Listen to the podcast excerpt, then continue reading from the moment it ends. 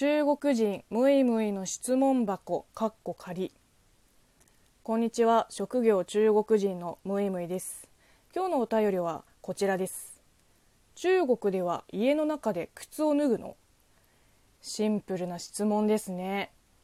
なんか日常生活すぎて逆に取り上げられることが少ないんでしょうね。もちろん脱げます。当たり前でしょ。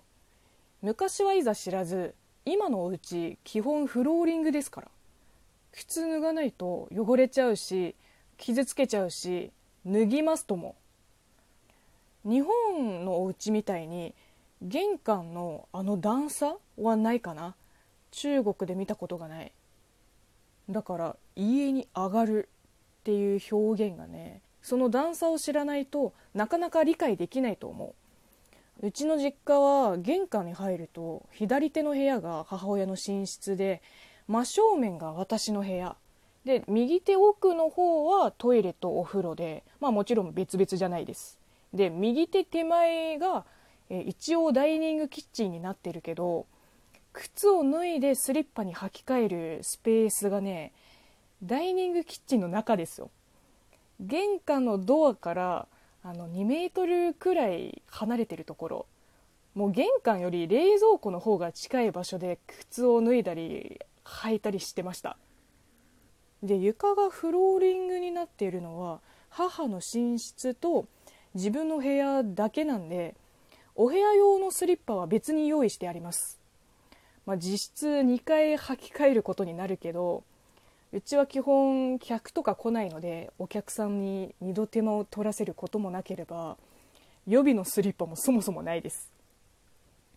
親戚のうちも友達のうちも基本スリッパを履き替えて上がります。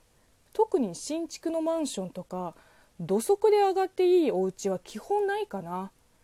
もし家の中の床全体がコンクリートだったら土足 OK の可能性は高いけど今だとそういう作りのお家は多少残ってるけど最近あんまり見ないですね。母親の実家が田舎の方なんだけどもう古い家を一部建て替えて2階に上がる時は必ずスリッパに履き替えます。で1階にある物置とえー、滝を炊いて稼働させる台所と豚小屋とあとほぼ外なんだけど庭と川屋は土足 OK 田舎はねあのちょっと様相が違うっていうか本当にちっちゃい頃母親の実家の家の中で靴を脱いだりしない基本土足。でも今は結構新築の家も増えたりしていてスリッパ文化もだいぶ普及したと思います。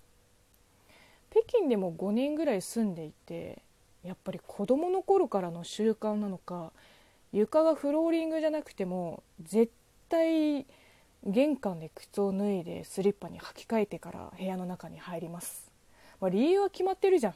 外を歩いたら靴底にホコリとかゴミいっぱいついてるから。